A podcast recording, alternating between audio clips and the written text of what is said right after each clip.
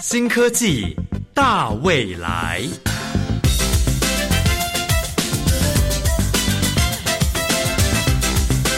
科技的进步让你看得见未来，深入浅出的介绍让你听得懂科技。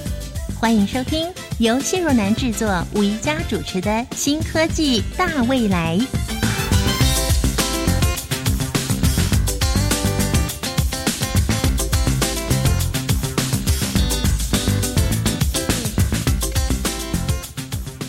亲爱的朋友，今天呢，在《新科技大未来》这个节目当中，宜家要为各位介绍一个国家级的人体生物资料库整合平台。哇，这是一个怎么样的整合平台呢？我们邀请到的是财团法人国家卫生研究院副院长司徒惠康，司徒副院长您好。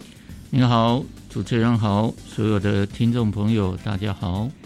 先为听众朋友介绍一下。人体生物资料指的是什么呢？人体生物资料广义来说，包括所有的生物的简体啊，大家熟悉的这些血液、尿液啊，身上的组织液啊，身上所有的这些组织或器官，这是我们广义的定义。说这个叫做人体的生物资料。那以目前的操作跟实际运作的角度来看，除了我们刚才提的这些生物简体以外，它会包括一些临床的资讯，包括这些相关的民众或甚至是患者，那所有的临床的这些病例的记载啊，它所有的这些生理或是这些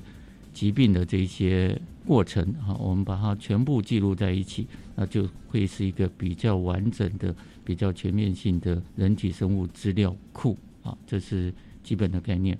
那这个人体生物资料库，它是不是要收集很多很多的不同人的资料？是越多越好吗？是我们先从我们国家过去几年真正的面临全球的很多新的医疗科技。跟新兴的这一些生物的科技的产业这样子进展的角度，我们来看我们国家怎么样来推动这件事情。我个人的接触是从大概四年前开始哈，那国家开始啊有这样子的一个想法，要来推动所谓的一个国家级的人体生物资料库的一个整合的一个平台。那它的反映出来的背景哈。在过去几年，是因为台湾所有的学研机构、台湾所有的生技的业者，他们有感于国际的所有的这个医疗的研究跟研发，哈，那个进展的速度非常快。但是国内始终没有一个完整的一个生物资料库的这样子的一个平台，去做这种系统性、全面性或深入性的这种的收集。哦，跟未来后续的这个应用，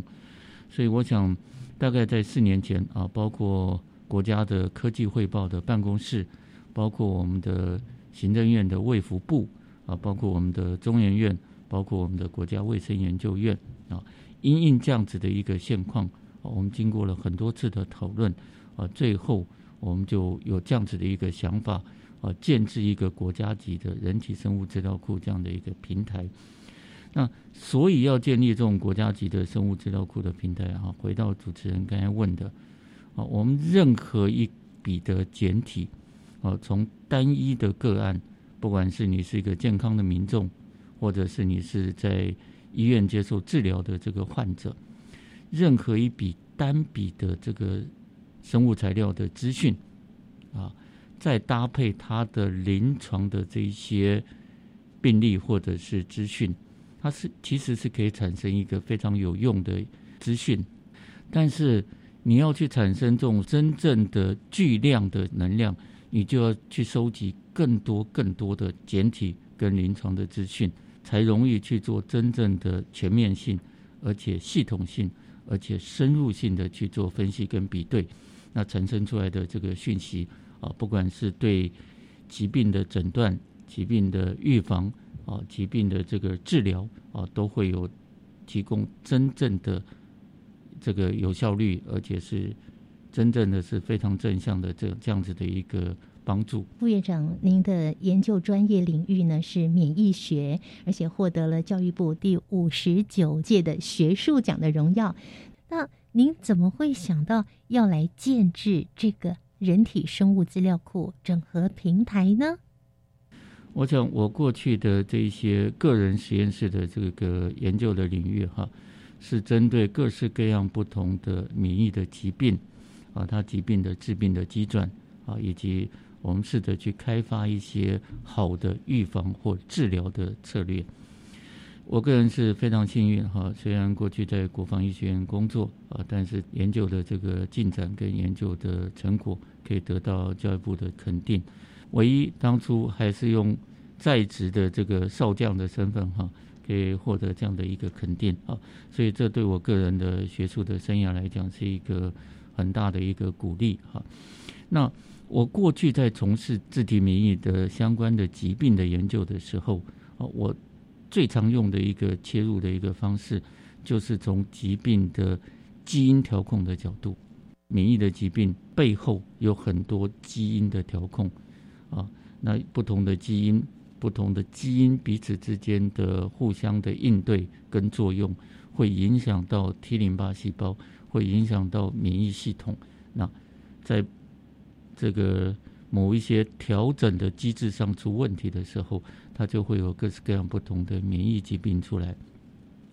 所以我过去对这个用基因的方式去了解疾病，呃有。有过去二十几年的这样子的一个研究的经验，那人体生物资料库啊，它收集的各式各样不同的简体啊，不管我们刚刚提过的血液的简体也好，尿液的简体也好啊，其他的这一些组织液啊，其他的这些正常的组织或者是肿瘤的这些细胞或组织的这些收集，它有一个很重要的一个。我们必须要去深入了解，就是去了解这些我们收集到的这些的组织或细胞里面的整个基因的变化。所以要了解这些基因变化的时候，我们必须要有一套很效、很有效率的方法啊，去做这些生物简体基因的分析。那有了这些生物级简体的这些基因的相关的讯息以后，再去搭配他临床的这些症状。啊，临床的这些讯息，用药的这些反应，或接受化疗，或接受这个放疗以后的这些这些反应的状态，那怎么样去跟这个患者身上所有的基因的讯息去做比对、去做验证啊？它就会是一个非常重要的工作。所以我过去的这些研究的经验啊，某一个角度来讲啊，我们在收集这些。大量的系统性的这些生物简体的时候，也是朝着全面性的去做基因分析的这个角度切进去的时候，啊，当然我们现在都还在起步的阶段，啊，要做大量的基因的分析，它也需要非常多的经费的支持啊，但它是一个非常重要的一个方向，啊，所以我们现在就是朝着这样的一个方向去做进行。是，那这样的一个。整合平台要怎么样的建制？甚至这个资料库里面的每一笔资料，也应该是有很多人的投入。比方说，来接受这个简体，包括血液、尿液、组织液。是。那这些来源是怎么来呢？好，谢谢。我想那个宜家提了一个非常重要的问题哈。那我们先从我们台湾自己的所谓的不同机构或医疗院所成立的这个。人体生物资料库的过去的一些历史的背景来谈起。到目前为止，我们全台湾经过卫福部的医事司核可的人体生物资料库啊，已经到达三十五个机构啊。那这三十五个机构里面，绝大部分是医疗院所。那理所当然的，大家会觉得我要去提供这个生物的简体啊。一定是在某一些住院或者是在医疗的情况之下，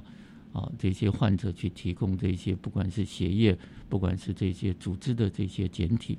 或是在手术的当中，啊，我们去提供这样的一个简体。但是，除了这三十一家的这个医疗院所，我们这三十五家里面有另外四家是所谓的非医疗院所，啊，这四家非医疗院所就包括中研院，他们在运作一个叫台湾人体生物资料库，主要是以收集社区民众或健康民众的血液检体为主。那当然，他收集这些血液检体的同时，他有一个完整的系列性的一个问卷的调查啊，包括你的身体的状况、你的某一些特定疾病的历史啊，你过去有没有抽烟？过去有没有酗酒？过去有没有什么样的运动习惯？你的家人是不是有什么样的疾病史等等？他还是要做一个完整的一个临床的一个资料的收集。啊，我我们一直强调，生物简体本身它的意义必须要搭配这个个体它所有的临床的症状。或他所有的代谢的这些过程，或他所有过去有没有任何的疾病史，嗯，这种一定要互相搭配，它才会产生真正的这个能量。所以过去我们这三十五家的这个目前到目前为止哈，呃，最近一家经过这个卫福部核定通过是布利的桃园医院，所以我们总计这三十五家里面有四家是非医疗院所，中央研究院、台湾人体生物资料库。它就是非医疗院所在 run 的这个人体生物资料库。嗯，那另外就是我们国家卫生研究院啊，我们国家卫生研究院啊，过去十几年有一个运作的非常好的，是以肝癌跟肺癌为主的这个生物简体的资料库。嗯，那另外有两家非医疗院所，包括台南市政府对他们的市民长久以来也收集市民的血液的简体。健康的状态或临床的资讯啊，或他们的家族的这些不同的病史。第四家就是美照，它是一个健检的一个中心，有非常长期、有系统性的在收集相关患者的生物检体跟临床的资讯。那既然原来就有这三十五家了，国家卫生研究院还要再建制国家级的人体生物资料库整合平台。一定有非常重要的理由。音乐过后，我们再请司徒副院长为大家说明。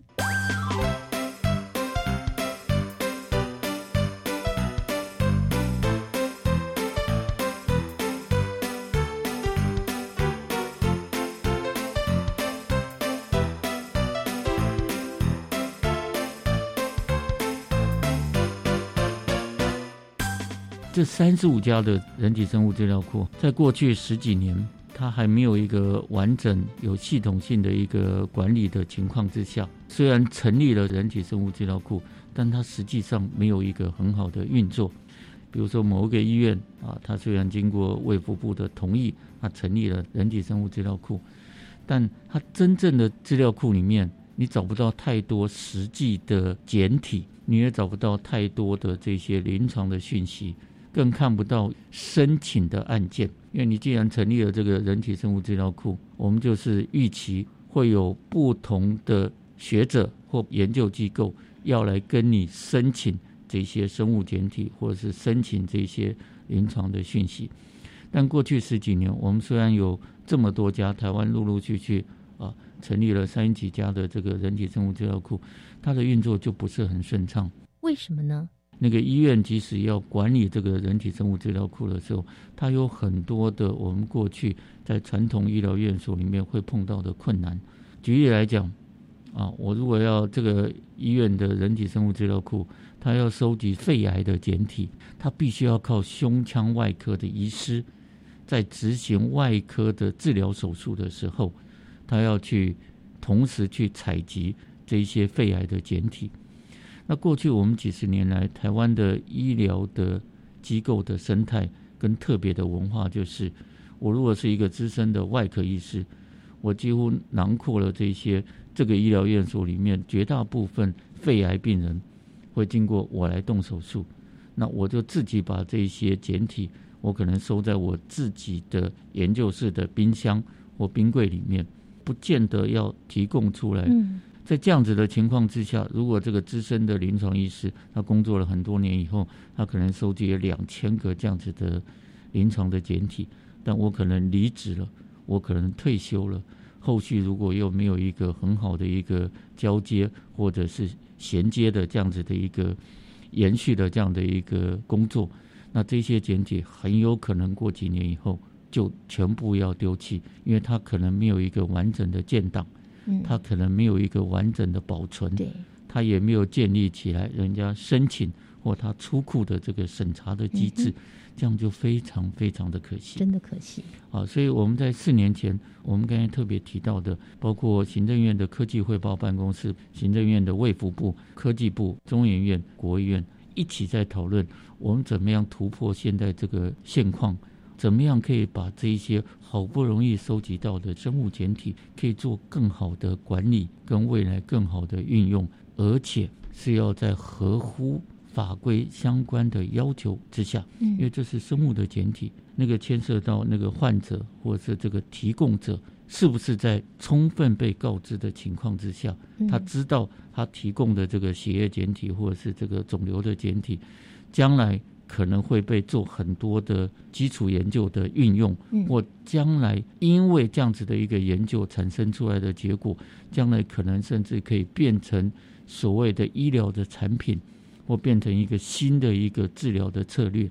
它甚至将来可以有更多的这个从生计业者的角度来看，它有更多的产值在那里的时候，这个患者或当初提供这些简体的人，他在提供的当时，他有没有经过一个被充分的一个告知？啊，嗯啊他的的简体将来会做什么样的运用，甚至他的基因会被完整的会被分析。啊，这基因的序列在经过一定程度的去识别化以后，它将来可以是提供很多不同的学院机构或甚至生技业者来做使用。所以这个提供者他必须要被充分告知的情况之下，后续这个所谓的人体生物资料库才可以去做价值的研究或运用。嗯哼，哦，所以这牵涉到很多伦理、法律甚至道德的这一些相关的这些 issue，那我们其实都要注意的啊。嗯嗯医疗院所或者是非医疗院所，人体生物资料库成立以后，它是不是有一个好的管理机制？它是不是够透明？它是不是愿意够 open-minded 去让台湾其他的不同学院机构，甚至国际不同的学院机构或不同的生技的业者一起来使用这些非常珍贵的资讯？所以它需要一个好的一个管理方式。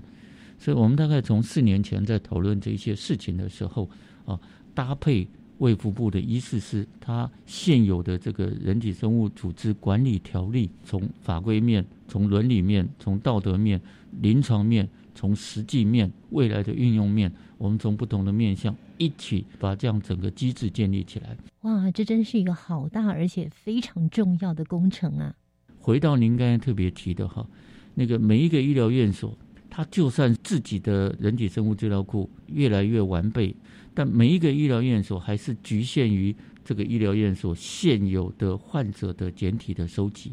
嗯，那这个时候，每一个医疗院所它可能有的强项是不太一样，有的医疗院所它肝癌的患者特别多，它肝癌的手术特别多。那有的医疗患者可能是肺癌的手术特别多，有的是胃癌的手术特别多，嗯啊，有的是这个肠胃道不同的肿瘤、胰脏癌啊，或者是脑瘤，各式各样不同的这些生物简体。你只有把台湾有限的不同的生物简体，透过已经是合法成立的 biobank，我们把它全部聚集在一起，变成一个公开透明的一个平台。所以才会有所谓国家级人体生物资料库整合平台的建制。那这个建制，目前国家是交给国务院 organize 这样的一个事情。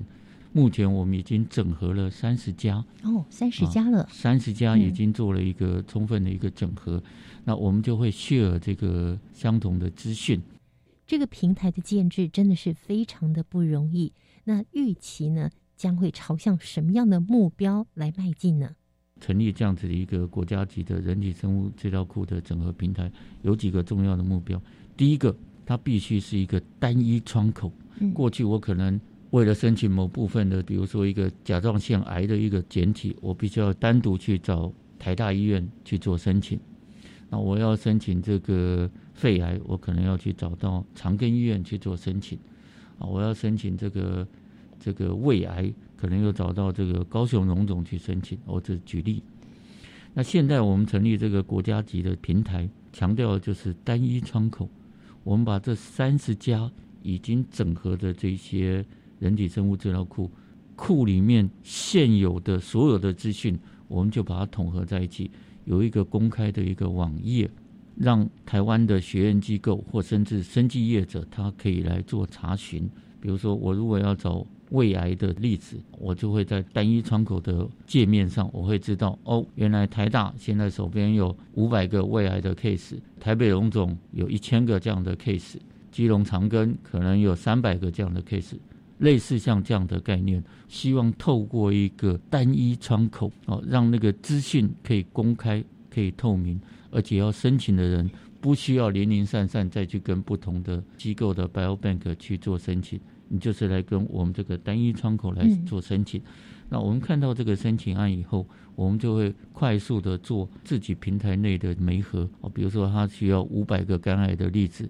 那我们可能会从北荣调动两百个，台大调动两百个，啊，国务院调动一百个，类似像这样的一个概念，嗯，那希望快一点可以经过这个科学跟伦理的审查。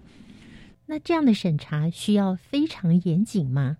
任何一个案件的申请都要经过很严谨的审查，因为这都是病人非常珍贵的生物材料跟临床的资讯，所以那个审查的过程绝对是严谨的啊，要符合所有的科学，符合所有的伦理，甚至道德、法律相关的这些规范。那我们这个平台等于就建置这样一个单一窗口，把这些事情整合在一起，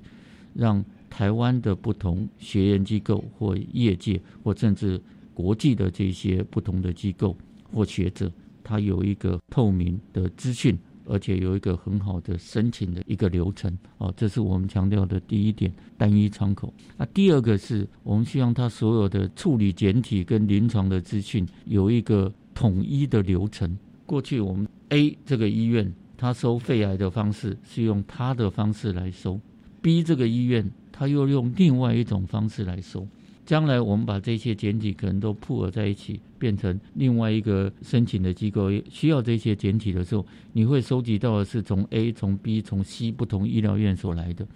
那如果他收集简体本身的流程是不太一样的，那将来可能会影响到简体的品质，在做分析的时候可能会有不同的差异。所以我们也希望透过这个国家级的这个整合平台。建制一个统一的一个流程，那这个是一个非常不容易的工作，所以我们把各式各样不同的简体，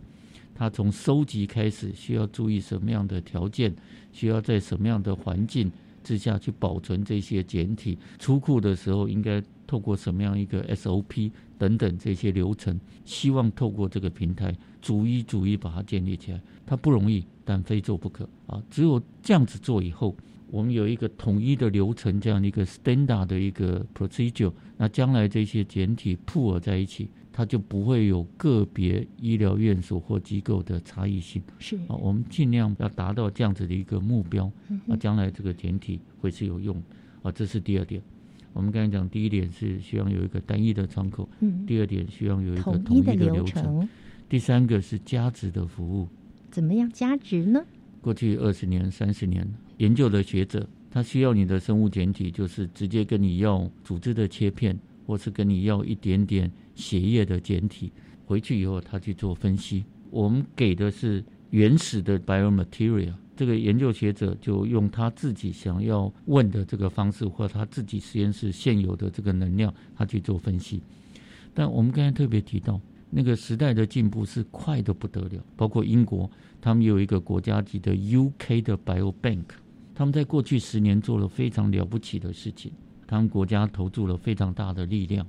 刚刚呢，副院长为我们介绍了国家级人体生物资料库整合平台，目前呢已经建制了我们国内三十家，之前他们都已经在做了，但是现在已经把它整合在一起了，有三十家。那最主要的目标呢，就是单一窗口、统一流程以及价值服务。那至于是哪样的价值服务呢？留到下一个阶段再来为听众朋友做介绍喽。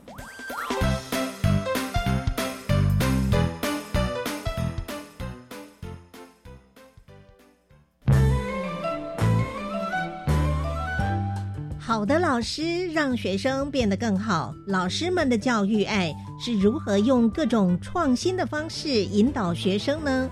欢迎点阅国立教育广播电台 China Plus 主题频道，在教学路上让孩子更好，听见师铎奖教师的亮点。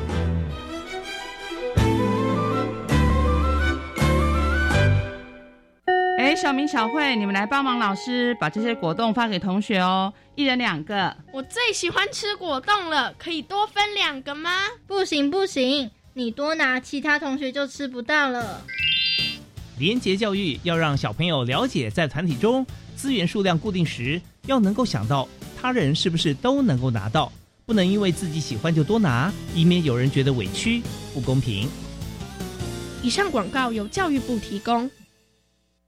目前已进入汛期，这也是台湾最容易遭受台风、水灾、土石流侵袭的时期。虽然汛期带来丰富的水资源，但也可能引起洪涝灾害，请民众留意气象资讯，加强居家防灾准备，请疏通水沟、下水道，以降低汛期带来的灾害损失。掌握及时防灾资讯，请上经济部水利署防灾资讯服务网或下载行动水情 App，多一分准备，少一分损失。以上广告由经济部水利署提供。加外加外，阿玛波拉，加根格玛西卡斯达斯，迪加古拉布古列列。大家好，我是来自台东的胡代明，这里是教育电台。那罗哇那咿呀那呀哦哎呀，那是你呀鲁玛的呀恩哦，朋友们就爱教育电台。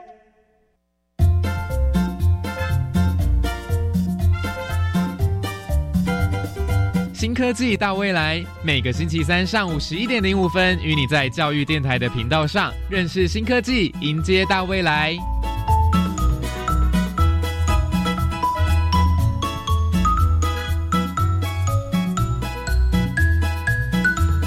新科技大未来节目，今天带着听众朋友一起来认识国家卫生研究院的这项。国家级人体生物资料库整合平台，我们邀请到的是国家卫生研究院司徒惠康副院长。在上一个阶段呢，副院长跟我们谈到了，其实人体生物资料库主要的目标包括单一窗口、统一流程，还有加值服务。那在加值服务的这个部分呢，我们就请副院长来给我们做进一步的说明喽。针对价值服务这个部分哈，我觉得有一个非常重要的国际的，我们可以参考的一个，也属于国家级的这个人体生物资料库哈，就是英国的这个 UK 的 Biobank 哈。成立初期，它的目标事实上就非常的明确啊，他们觉得这个 Biobank 就是一个非常重要的 biomedical 的 database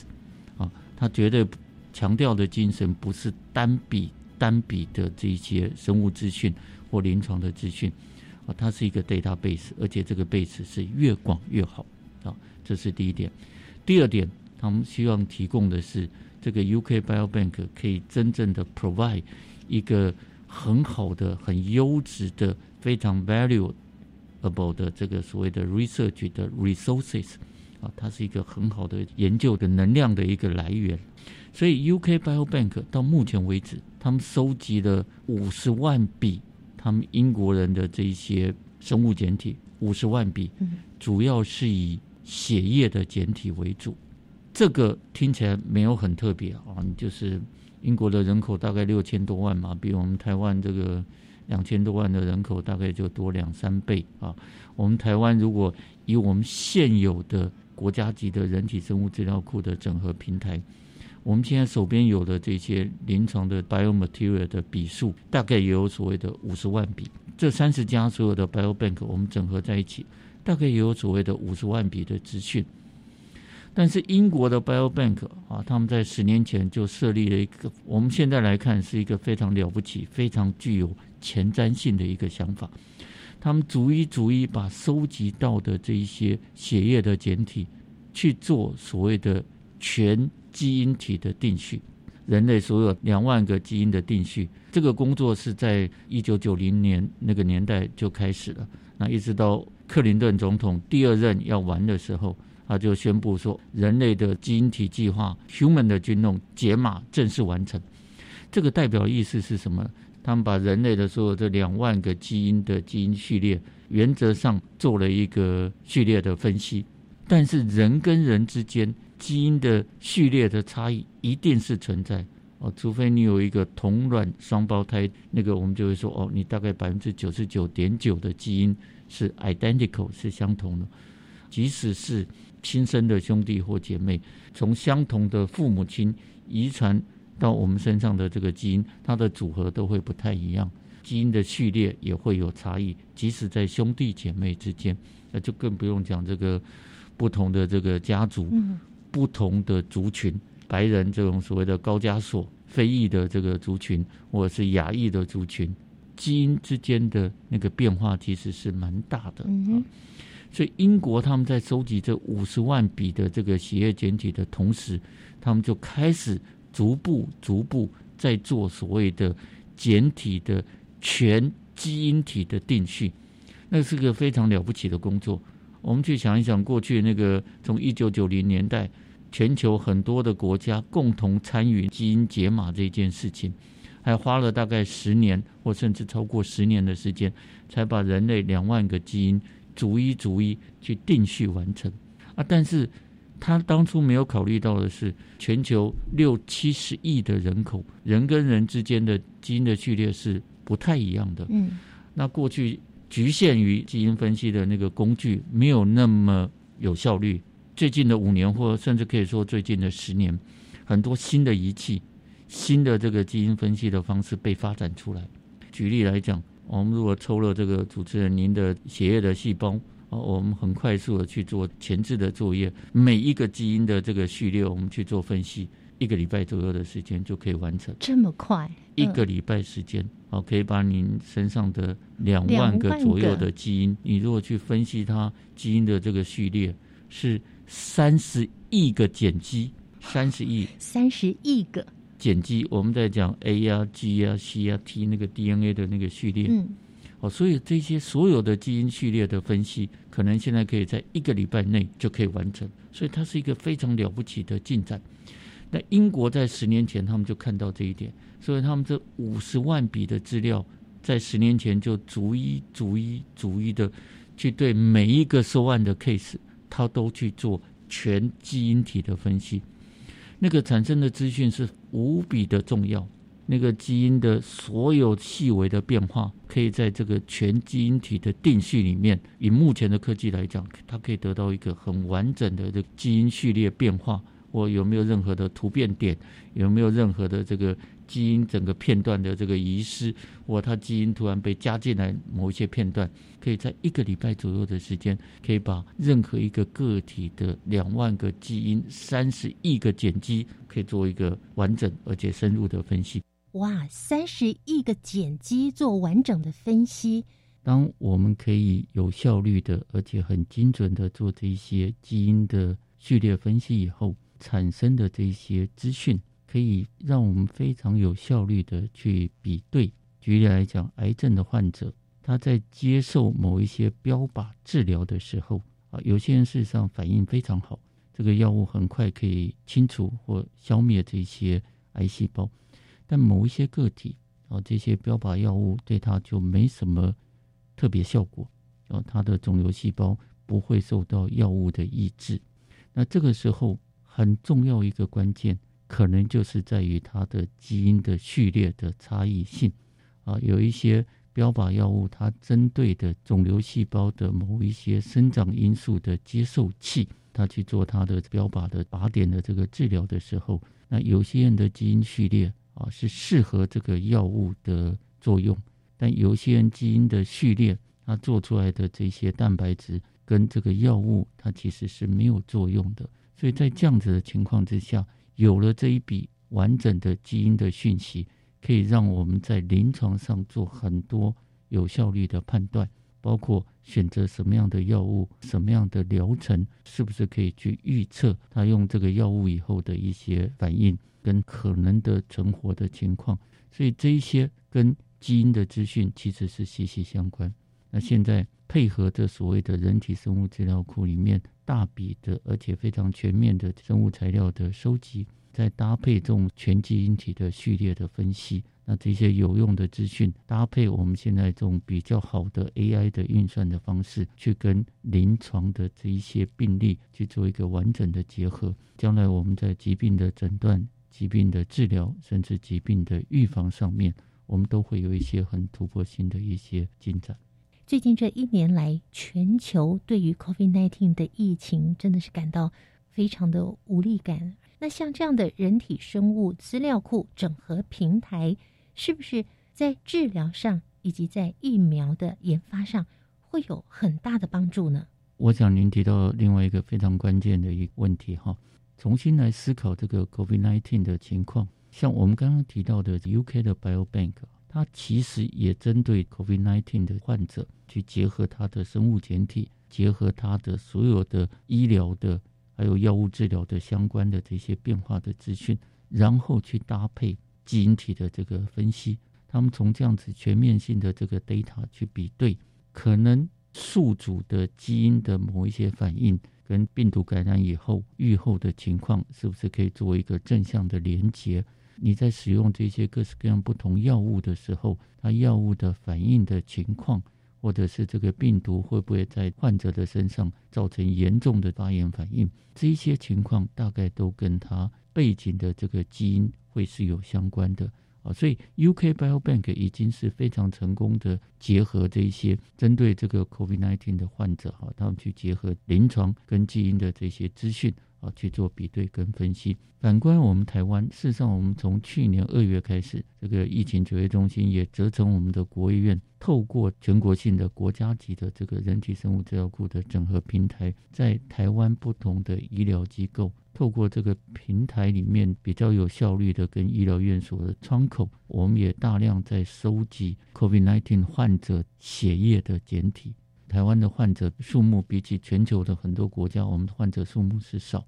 所以我们在收集的这个情况没有办法一下子达到量很大，是因为台湾过去的患者数目本来就少。那从这个五月份双北开始爆发这个比较严重的群聚以后。我们透过现有的国家级的人体生物资料库的这个平台的基础，我们事实上收集的已经超过四百五十位患者的血液检体。啊，这个血液检体其实非常有用，因为它是感染病毒以后的患者血液的检体。那血液检体里面多少会反映出来，他在被病毒感染以后，他这个抗体的这个效价的高低跟变化。所以我们看过很多国外的这些期刊跟文献，但那个都是国外背上他们收集的不同的种族、不同的国家、不同的社会状况，他们得到的这个临床的资讯。但我们台湾，我们的防疫其实做的相对来讲是非常好的了哈。但是这几个月这些群聚跟感染，也让我们有机会啊比较完整的。比较系统性的去收集这些简体，那搭配这个完整的这个临床资讯以后，我们会对台湾我们自己患者感染以后的疾病或生理的这些变化，尤其是这些抗体的反应的状态，那我们会有一个比较完整的了解跟认识。哦，这是第一个从临床上的一个价值跟意义。第二个，这些血液的简体啊，它可以提供台湾包括政府的部门啊。我们政府的部门现在在看这些，不管是我们国内的这几家疫苗厂去设计这些疫苗啊，或者是他们做这个不同的临床一期或临床二期的这些试验，他要去看他接种疫苗完以后，受试者他体内的那个综合性抗体的高低的情况，他需要有一个标准品去做比对。所以我们过去一年多来收集的四百多个患者的血液检体。它有它的高高低低抗体的变化，所以这个血液检体就可以提供类似标准品这样的一个 standard 在那里，去让这些我们国内的疫苗厂在做完不同的这些疫苗的测试，接种完以后的这个血液里面的抗体的这个变化，可以跟我们实际感染的患者那个抗体的变化。去做综合的分析跟比较。啊，这是我们这个人体生物资料库第二个价值。那第三个是，它也可以提供我们很多国内的不同的生技业者开发很多的临床测试的这些产品，它可以用我们收集的简体的血清去当不同的对照组或不同的比较分析的材料。如果当初没有建立一个全国性的一个整合平台，我们临时要去动员去做这样的事情，它会是比较困难，因为它包括整个流程，你有一套好的方式。去对受试者要去有一个充分的告知，嗯，啊，你要去跟这些患者讲，我们现在抽你的这个血液，后续会做什么样的分析研究，那甚至将来可能会有一些是可以运用在产品的开发上面，那像这些东西，就刚好在我们这几年。建立起来的全国性的人体生物资料库的这个平台，我们有一个很好的练习，所以在碰到这次 COVID-19 的时候，我们很快可以启动，很快可以动员，而且也很效率的收集了这几百个简体，就提供给台湾不同的学研机构跟生技业者来做使用。在您今天为我们介绍的这项。人体生物资料库整合平台之后呢，我相信有很多的听众朋友，他突然发现每一个简体都是那么的珍贵，它可以对我们人类的此刻或是未来造成很大的影响，也许那是一个救命的影响。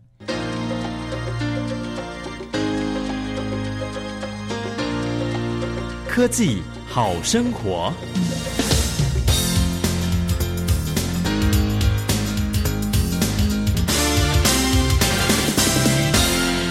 有了这样子的完整的资讯，他需要去结合所有的临床的病例、治疗的这个状况、药物的使用的状况等等，这是一笔重要的临床的资讯。然后再加上我们这个整合平台里面第三个特点跟目标是做价值的服务。所以这些简体，比如说血液的简体，去做血球细胞里面全基因体的基因的定序以后，它可以产生的有用的基因序列变化的资讯，再搭配我们刚才讲的这些全面性的这个临床资料，它可以产生的有效性跟它未来的应用性跟扩充性就会是非常重要。那另外就是说，你把这种单笔单笔的资料，透过一个国家级的资料库的建制以后，它的量就会变非常大。它就会有各式各样不同的疾病的族群，会有各式各样不同我们自己国内人种的族群，不同的区域的族群。啊，比如说台北的某一些患者，跟在南部的某一些患者，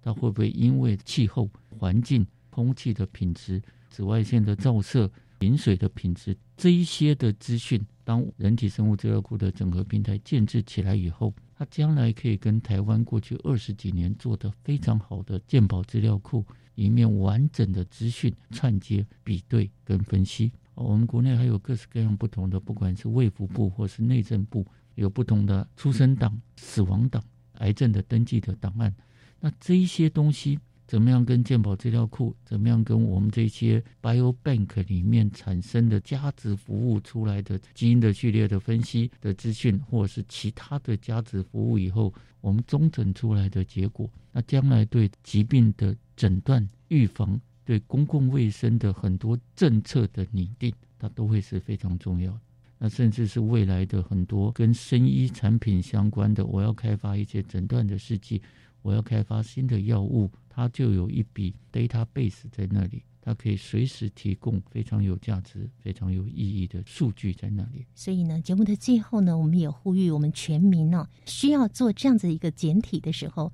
乐意配合，因为每一笔资料都是对未来很有帮助的。台湾人体生物资料库目前呢，它也邀请我们全民，只要年满二十岁、具有行为能力的民众。国籍一定是要中华民国，就可以来帮你留存你的简体。这个呢，都是对我们健康来建制一个更好的安全机制、安全网络。今天非常谢谢国家卫生研究院司徒副院长来为我们介绍这个国家级的人体生物资料库整合平台，真的是不容易哦。非常谢谢副院长的介绍，谢谢。关于这项国家卫生研究院所建制的国家级人体生物资料库整合平台，它在观点上以及在技术上有什么样的突破呢？我们来听听方如带来的小单元。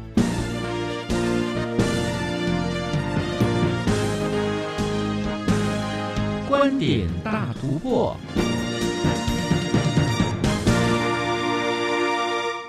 欢迎来到观点大突破，我是方如。国家级人体生物资料库整合平台提供了可以合法取得病患授权使用其简体以及医疗资讯，以及串联国内其他资料库，对医学研究及临床治疗带来很大的影响，也合法的让产业界提出申请及商业应用。而单元当中，我们邀请到研究员及主治医师黄秀芬医师，分享在生物资料库诞生前，医生需要耗费自己的时间进行裁剪与建档，渐渐的规模越来越大，数据的准确度也越来越高。传统的医学研究就是每天看的病人，比如说他是。肝脏科医师啊，他就会看到很多肝脏的病人。然后他是肝脏外科医师呢，他就很多来开刀的病人。然后他们都取得病人同意啊，切一块开销下来的剩余简体，然后就去做分析研究。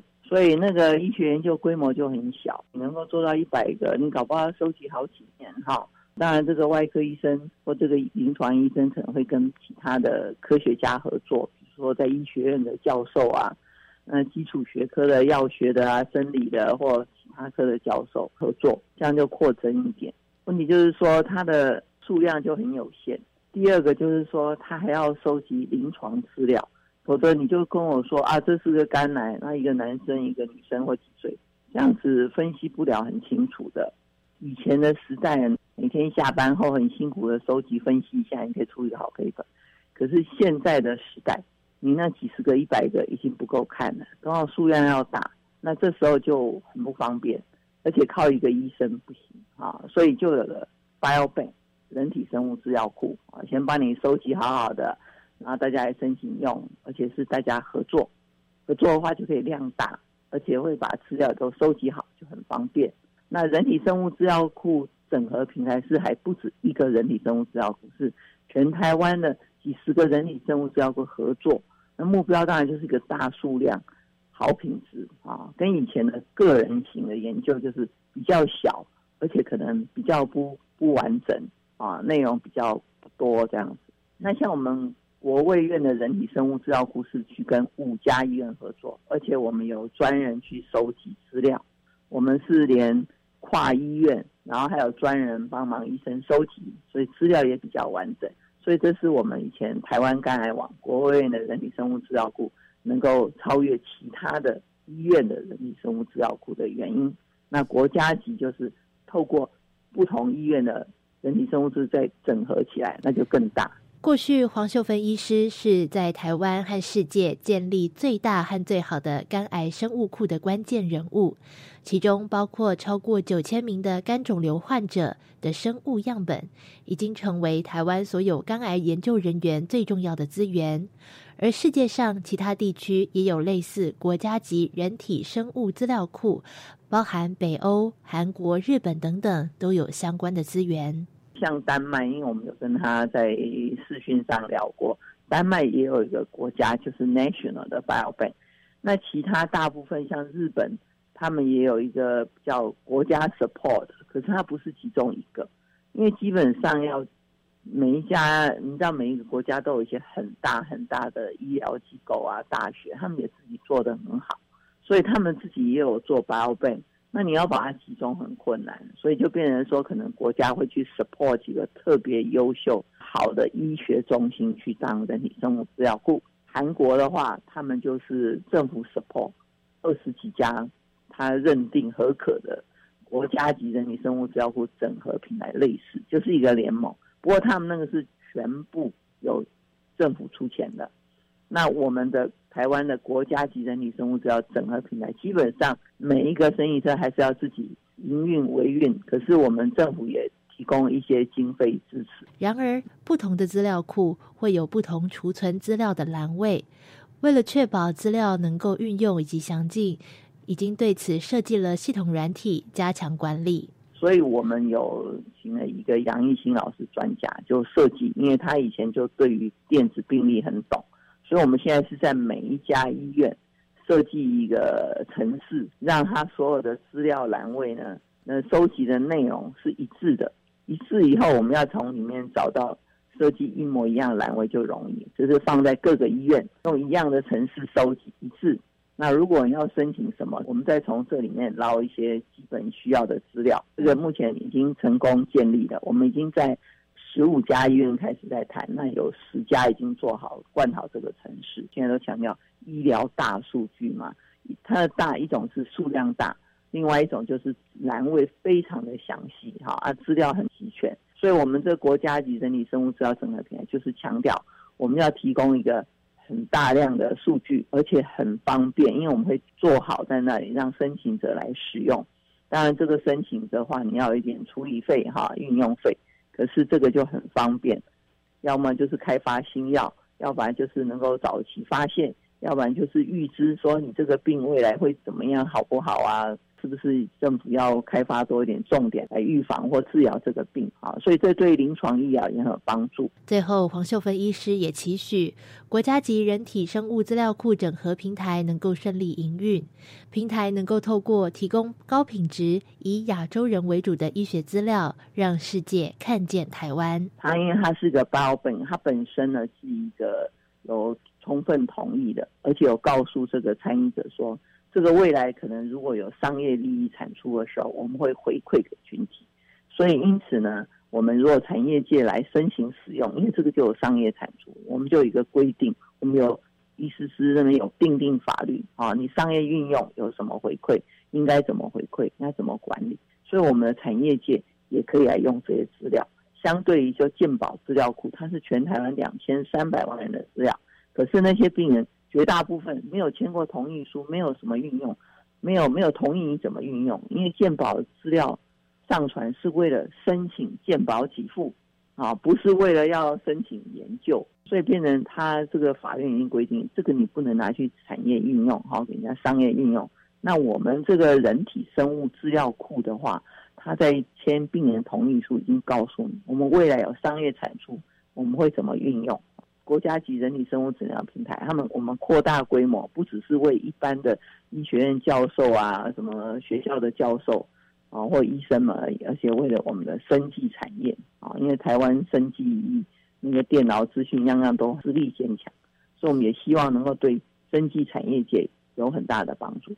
我们未来期许的就是，当然第一步就是要合作嘛，那我们在整合合作邀请已经很成功。然后我们当然要品质要好，这一点我们已经定定品质，然后资料也一致了，所以未来的期许就是它能够被好好运用，然后未来的话就能够开发很多新东西，然后让大家都觉得这是一个很重要的资源平台。未来甚至还希望能够国际合作啊，让全世界看到台湾这个有个这么好的 bio bank，因为我们。台湾的病就是亚洲人或中国人或我们台湾人的病，跟西方人不一定一样，因为西方很多研究都是比较比较优先的，可是他们的病跟我们的病不太一样嘛，所以未来期许就是我们能够对台湾的升级很多贡献，而且还可以国际合作啊，然后让我们的成果呢推广到帮助我们产业还有国际医疗。以上就是今天的观点大突破，我们下回再见。